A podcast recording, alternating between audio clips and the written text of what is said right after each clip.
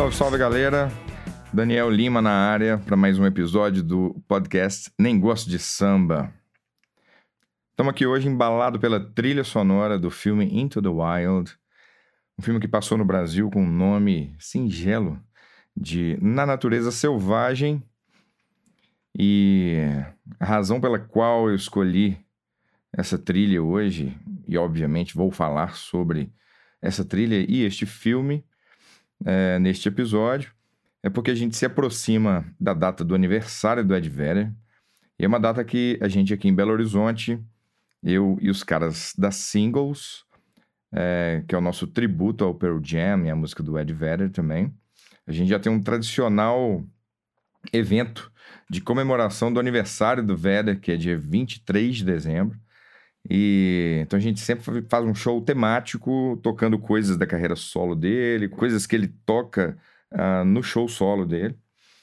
E mais recentemente isso acabou virando. É, o tema acabou é, indo mais para o lado da trilha sonora do Into the Wild.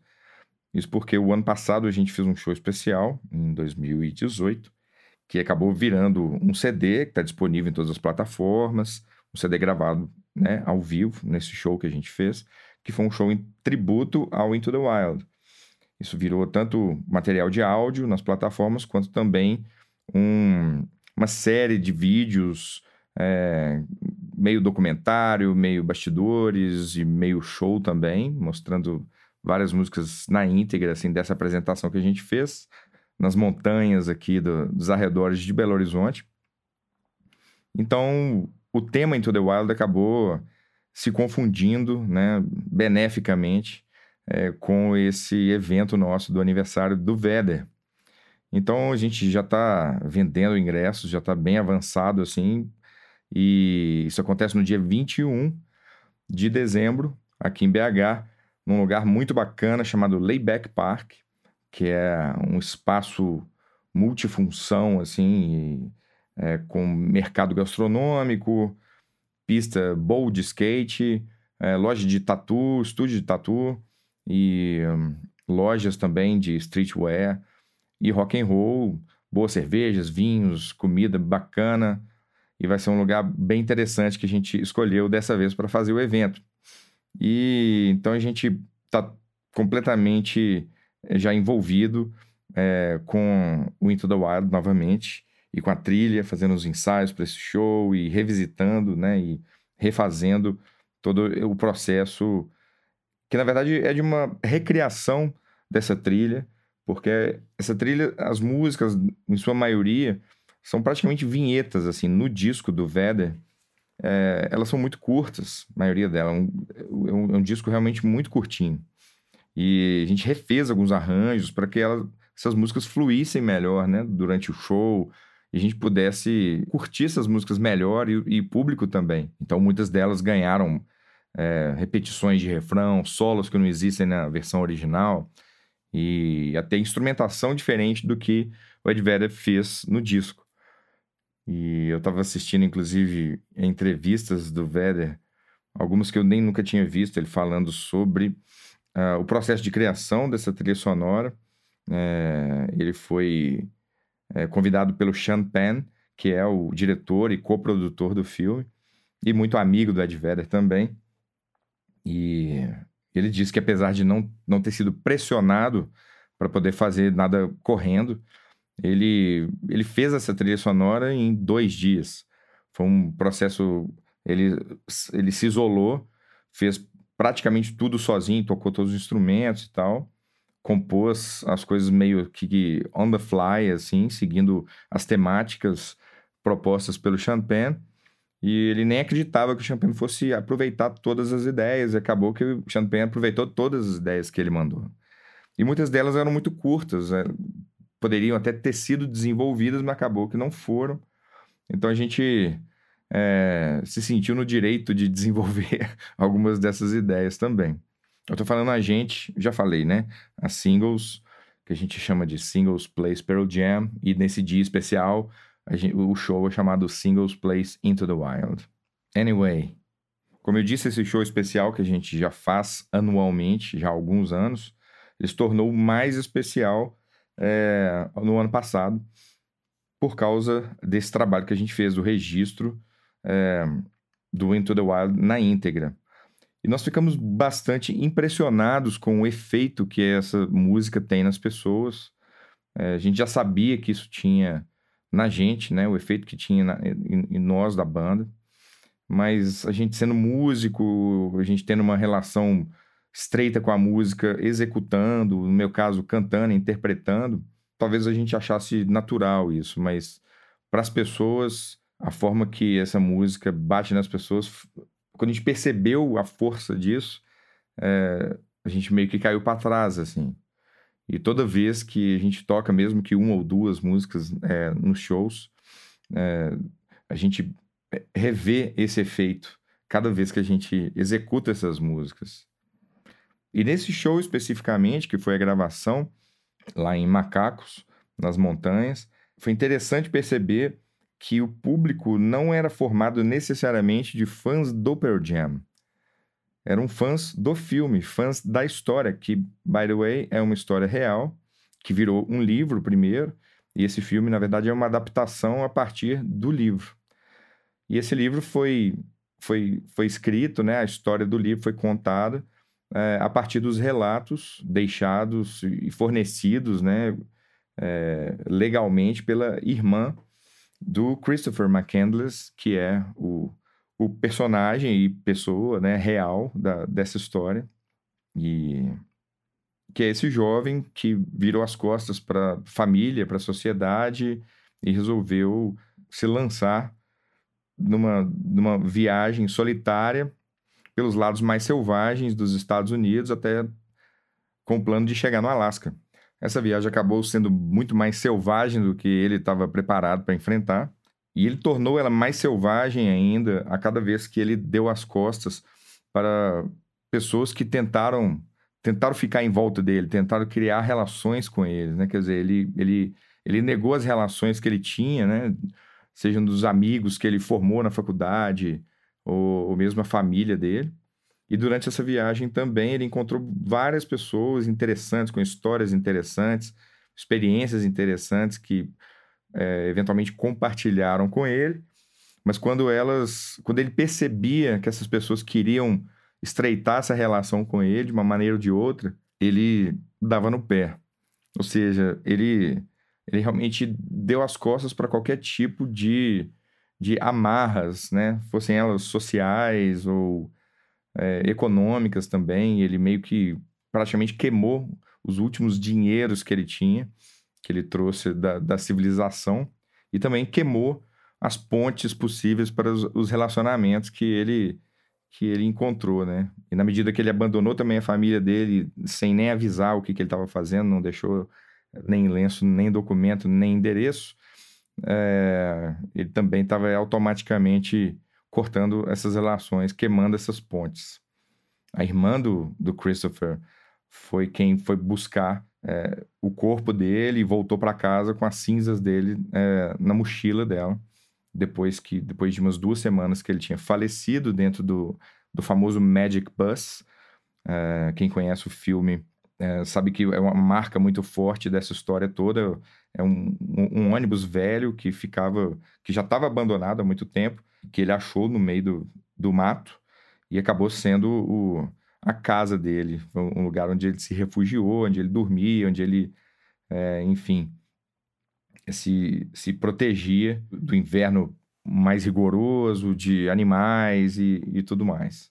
Esse filme, muitas vezes, assim, e pelo que a gente vê mesmo, assim, nos shows, em relação que as pessoas costumam ter com esse personagem, essa história, né, de vida, é, muitas vezes é, é de, de uma quase uma idolatria pelo cara, pelo que ele fez. E muita gente chama pelo, pelo codinome que ele mesmo se deu, né? quando ele abandonou todos os, os, os rastros dele do passado e da sociedade civilizada, né? E, e com as amarras sociais, familiares que ele tinha, ele, ele, ele se deu o nome de Alexander Supertramp e abandonou o nome original dele, que era Christopher McCandless.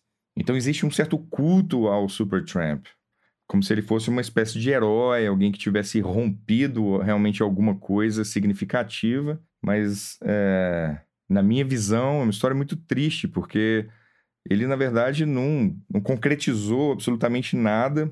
A única realização que ele teve ao final da vida foi de ter se dado conta de que nada daquilo que ele estava experimentando, apesar dele ter passado muito aperto, ele também vivenciou muita liberdade, ele vivenciou muitas, muitas experiências que ele não teria tido se não se lançasse nessa viagem maluca, de certa forma corajosa e inconsequente também, mas ele teve muitos momentos bem interessantes. E ele então se deu conta, já bem no final, de que nada daquilo que ele estava vivenciando fazia sentido se ele não podia compartilhar com alguém. E é, esse é o mote do filme, a frase mais famosa, a frase mais célebre dessa história é que a felicidade só é completa, só é real se ela é compartilhada. E essa frase já está estampada em muitas camisetas por aí, tatuagens e tudo mais.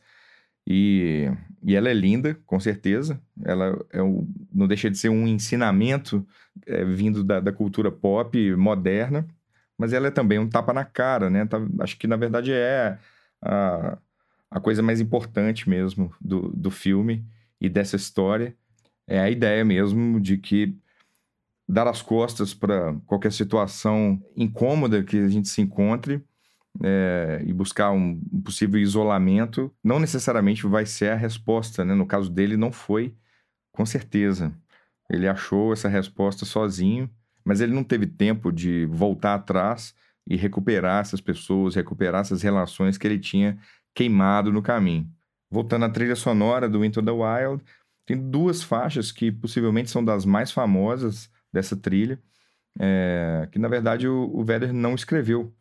Uma delas é Society, que é uma música escrita pelo singer-songwriter americano, filho de irlandeses, chamado Jerry Hannon.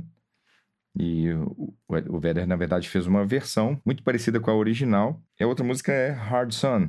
Hard Sun foi escrita por um cara chamado Gordon Peterson. Inclusive, rolou uma treta, né? Rolou um BO com essa coisa do, do Gordon Peterson, porque ele processou o Ed Vedder juntamente com a gravadora, que lançou a trilha sonora do Into the Wild, que foi a Universal Music, e embolou também o Sean Penn, que foi o cara, na verdade, que apresentou a música Hard Sun para o Ed Vedder.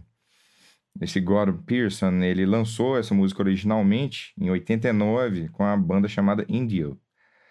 E, inclusive, com todo o sucesso do filme, né, o filme foi indicado a vários prêmios, ganhou o Globo de Ouro, Inclusive ganhou o Globo de Ouro de melhor música.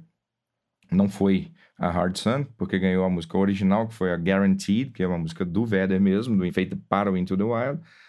Mas o, o Gordon Pearson teve muita exposição. Essa música gerou para o cara né, uma coleta aí de direitos autorais absurda.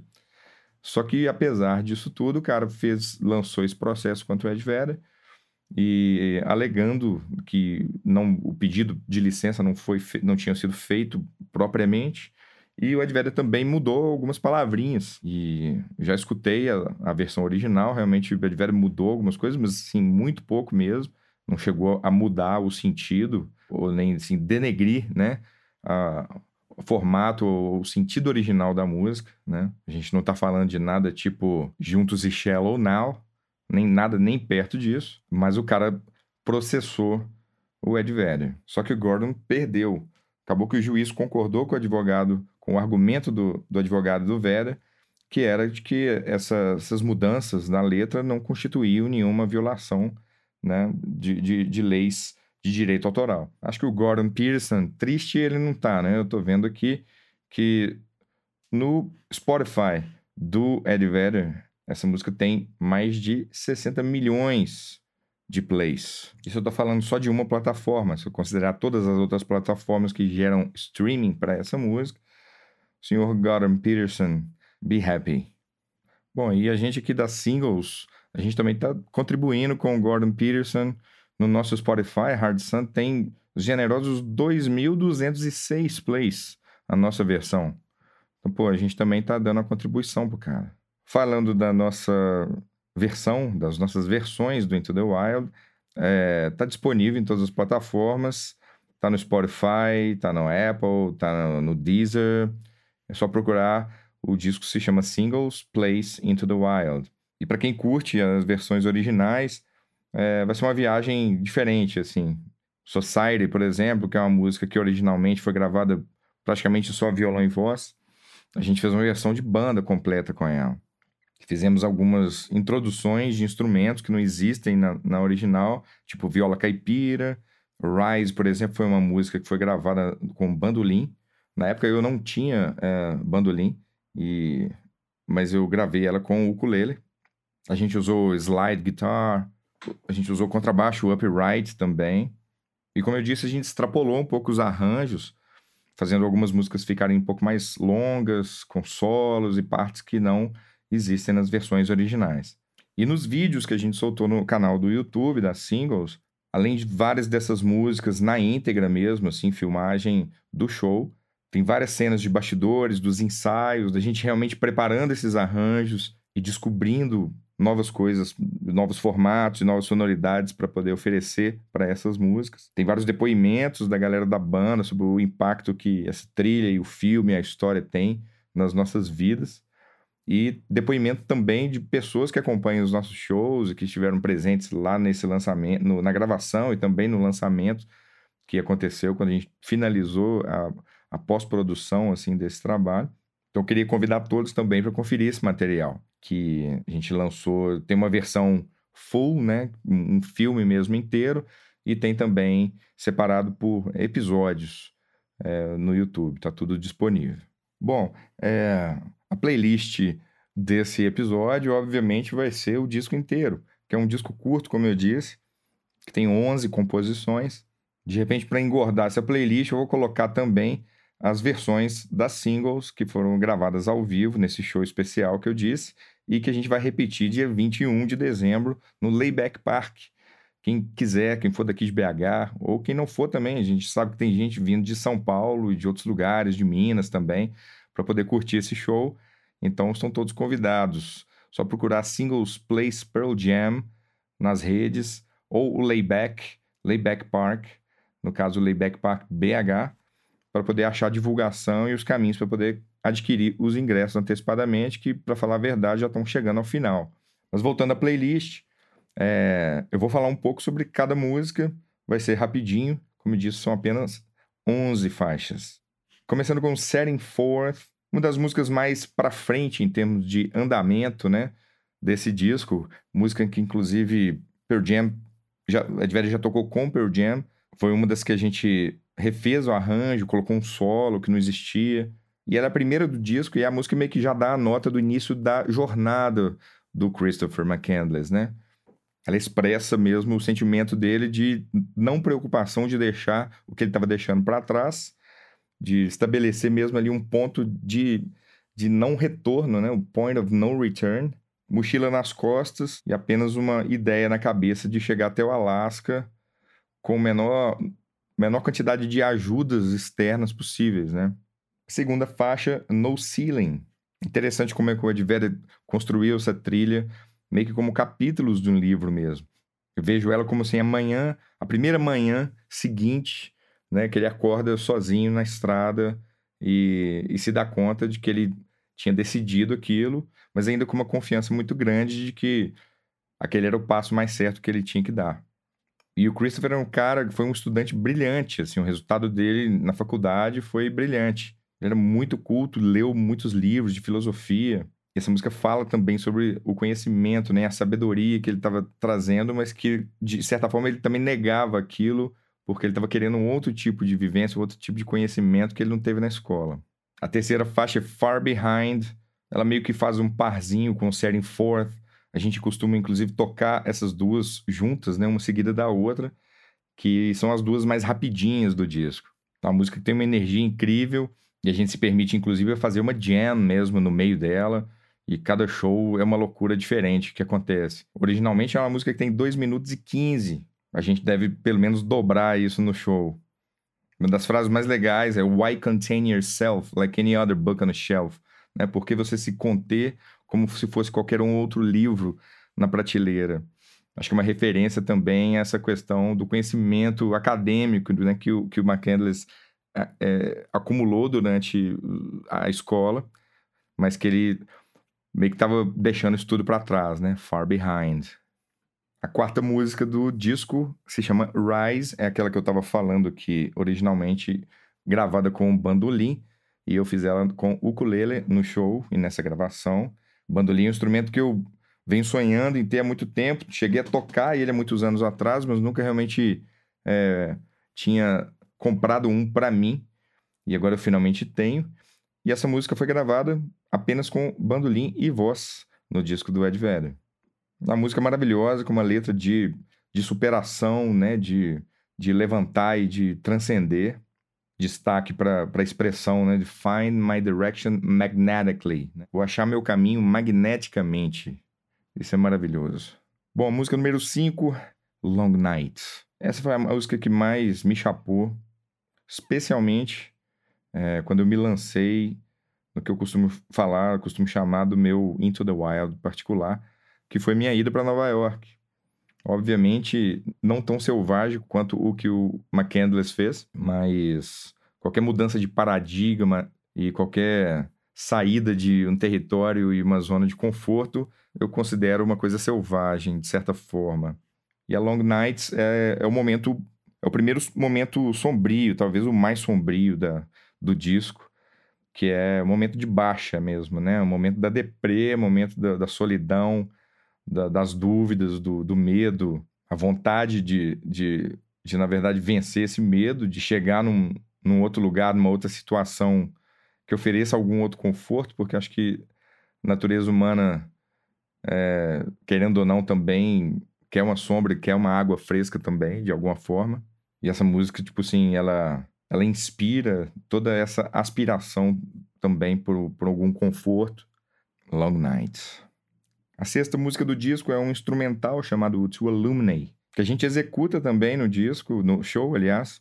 E é uma vinhetinha mesmo de um minuto, a gente acaba fazendo isso virar um pouco mais de dois minutos. É um dedilhado, e, é um dedilhado do Ed Vedder que é muito difícil de fazer, inclusive, ele tem um, um jeito muito próprio de, de fazer um finger picking no violão. E a gente adicionou outras coisas, a gente acaba tocando isso com a banda completa, e é um momento meio que de descanso, talvez, assim, meio relaxante da galera do, no show, antes da gente partir para uma outra. A música 7 é Hard Sun, que a gente já falou aqui um pouco dela, sobre o processo que o Ed Vedder tomou do compositor original dela. Uma música fortíssima, não tem muito o que falar dela, das mais famosas, na verdade, dessa trilha sonora, mas é uma música realmente gloriosa. É das que a galera mais canta. Não tem como o Vedder fazer um show solo sem tocar essa música. Eu acho que eu nunca vi um repertório dele sem Hard Sun. Tive o prazer de ver o Ed Vedder tocando isso é, em São Paulo, na turnê solo dele, e que foi aberta pelo Glenn Hansard, que eu já falei disso aqui no podcast antes, e eu ainda tenho que fazer um episódio só sobre o Glenn Hansard. Mas essa foi a última música do show, com a presença do Glenn Hansard no palco. Foi inesquecível. Música número 8, Society. É a outra que também não é do Vedder, é do camarada que eu falei, o Jerry Hannon. Essa música já foi executada pelo Vedder uma vez, é, acompanhado por um cara chamado Johnny Depp. Hoje em dia, praticamente todo mundo já sabe que o Johnny Depp é músico. Ele tem inclusive uma banda com o Alice Cooper, que é o Hollywood Vampires, que tem outras estrelas também nessa banda. Mas tinha uma época que a atuação musical do Johnny Depp era um pouco mais escondido. Ele já participou, por exemplo, de disco do, do Oasis, tocando slide guitar, que é uma coisa que ele gosta muito de tocar. E um bocado de tempo atrás, ele participou de um show, acho que na verdade era um, um acontecimento beneficente, que tanto o Vedder quanto o Johnny estavam lá participando, e eles tocaram isso, o Johnny Depp fez o solo da música, é bem legal esse vídeo, se vocês procurarem no YouTube, vocês vão encontrar com certeza. Essa semana eu lancei no meu canal e no Instagram um, um vídeo, é, uma versão só voz violão minha, não é com as singles, é, tocando Society. E antes, na verdade, eu lancei uma enquete perguntando qual era a música favorita da galera da trilha do Into the Wild. A música mais votada foi Society. E a gente percebe isso mesmo nos shows Como que as pessoas amam essa música, virou uma espécie de hino mesmo. Bom, faixa número 9 chama-se The Wolf. Essa música é sensacional. A gente abre, na verdade, a gente não toca na ordem do disco, o nosso show. É, a, gente a gente compôs uma outra ordem que a gente entende que funciona muito melhor, é, faz mais sentido é, ao vivo. Então a primeira que a gente faz é a The Wolf, e realmente a gente desvirtuou essa música em termos de arranjo completamente. Ela aqui no original, ela não tem nem guitarra, ela tem um órgão e os gritos do, do Ed Vedder. Ela não tem letra, ela tem apenas gritos, né, que fazem uma melodia, como se fosse um grito de um lobo mesmo, que é o nome dela, The Wolf. Vai ser muito legal fazer isso de novo ao vivo, com a banda completa, abrindo esse show do dia 21. faixa número 10, End of the Road. E ela tem uma letra muito curta, ela é como se tivesse apenas um verso, o resto todo instrumental. E a gente faz esse instrumental ser um pouquinho mais longo também ao vivo. E a frase brilhante né, da, da constatação dessa parte da história, do end of the road, que é né, o fim da estrada, é quando ele fala que, para ele, começa é quando chega no final da estrada. Ou seja, começo e fim são coisas completamente subjetivas e relativas, né? E a última faixa, a última composição do Into the Wild é Guaranteed, que foi a música que ganhou o Globo de Ouro de melhor música, melhor canção original. É uma obra-prima mesmo, de letra, de música, de melodia. A quantidade de mensagens que essa música deixa é uma coisa impressionante. A primeira frase dela já é um soco na cara. On bended knee is no way to be free. Que significa não há como estar livre, se sentir livre, se você está de joelhos. Eu viajo que muita coisa da letra de Guaranteed, Ed Vedder tirou não só da inspiração do que ele recebeu de informação sobre a história do Penn, que é o diretor, mas também da própria história também. Claro, né? Ele, eu viajo que ele relacionou com muita coisa do, do, próprio Into the Wild dele. E ele fala, por exemplo, sobre como as pessoas muitas vezes projetam certas coisas, certa imagem dele baseado no que elas veem. É isso que, na verdade, eu sinto quando ele fala They think of me, am I wondering, but I'm never what they thought. Né? Tipo assim, as pessoas pensam em mim, pensam no, no, que eu falo, mas eu nunca sou aquilo que elas acham que eu sou. E, de repente, eu mesmo aqui agora estou falando uma grande besteira, porque eu estou tendo a pretensão de achar que eu sei o que, que ele é. E é muito complexo isso, né? Se basear nas letras e de um artista, de um compositor e achar que a gente conhece o camarada. E no último verso da música, quando ele fala leave it to me as I find a way to be, né? Tipo assim, deixa comigo enquanto eu estou procurando aqui um jeito de ser, um jeito de viver mesmo. Consider me a satellite forever orbiting, né? Me considere um, um satélite que está orbitando para sempre. E a última frase mesmo da música que é I, I knew all the rules, but the rules did not know me.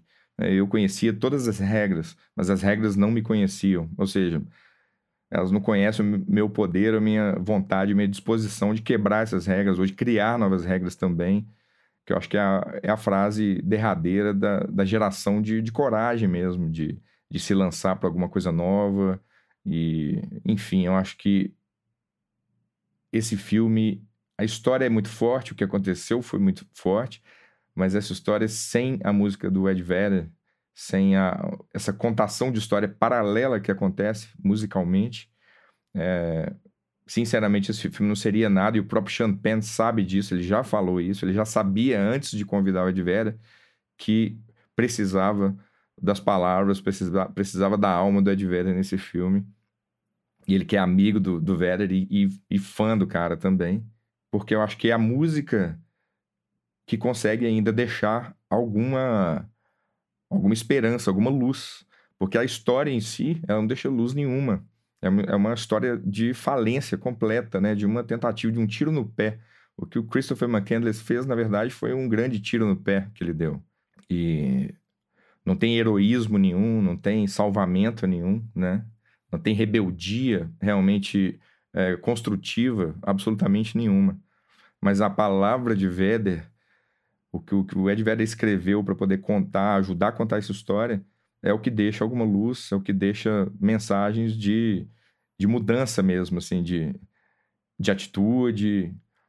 Então é isso aí. Eu indico para todo mundo assistir esse filme. Legal também ler o livro para ficar um pouco mais próximo ali da fonte, né, de onde a história, como a história original foi contada. Mas, acima de tudo, prestem atenção nessa letra, é, nas letras, né, de, de, da trilha sonora. Respirem isso, que é uma coisa realmente de mudança de padrões. Eu vou ficando por aqui. Convido a todos para poder mergulhar nesse universo aí do Into the Wild. Convido de novo para quem tiver possibilidade de aparecer no show da Singles especial Into the Wild no dia 21 de dezembro no Layback Park BH. E é isso aí, galera. Muito obrigado. Esse foi mais um episódio do Nem Gosto de Samba. A gente se vê e se escuta é, no próximo episódio. Obrigadão.